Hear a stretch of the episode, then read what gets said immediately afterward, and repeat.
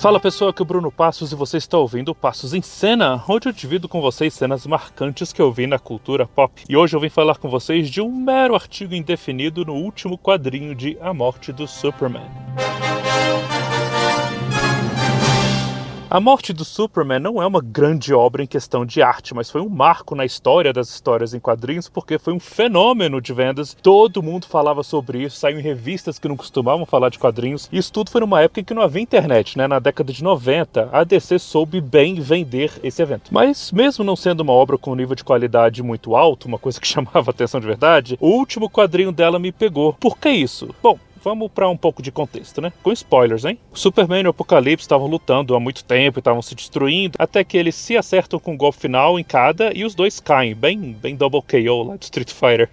Quando o Superman tá lá caído no chão, a Lois Lane chega e fala que ele conseguiu parar o monstro e tal, e aí ele falece. Mas o que eu gosto de verdade é do recordatório. Vocês sabem o que é recordatório? São aquelas caixinhas de texto, geralmente retangulares, que aparecem em quadrinhos para dar algumas informações, para servir de narração, coisa assim. E no, nos dois últimos recordatórios está escrito: Este foi o dia em que um super-homem morreu.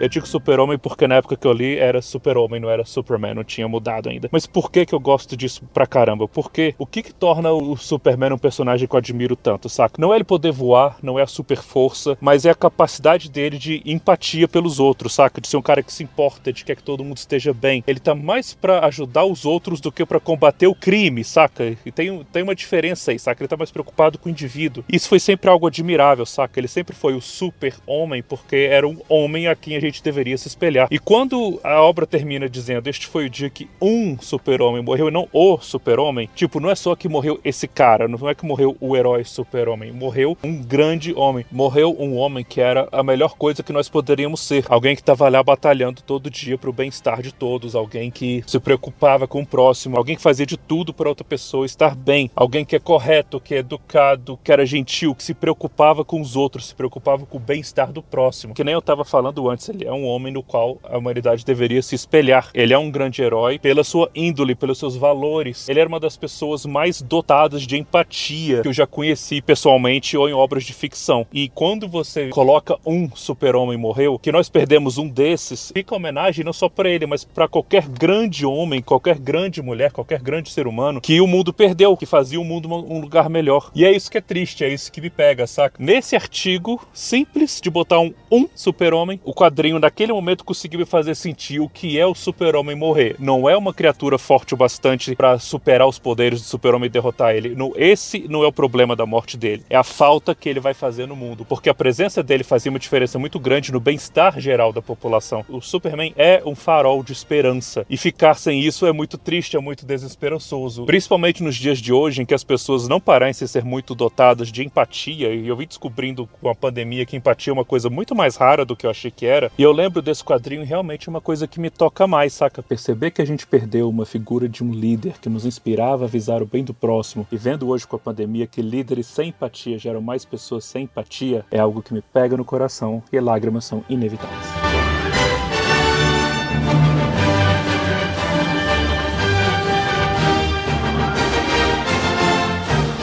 Então tá aí, uma obra que não é grande coisa, mas um simples artigo conseguiu me tocar mais e conseguiu elevar a importância da figura do, do herói, do porquê que ele é tão significativo. Que hajam mais histórias e mais momentos que exaltem as qualidades do super-homem pela sua personalidade e não pelos seus poderes, porque é nisso que a gente pode e deve se espelhar. É isso que faz dele um farol de esperança para o mundo. E fica aqui minha torcida para que haja mais histórias boas e inspiradoras com o super-homem ou qualquer outra figura esperançosa, porque a gente precisa muito disso.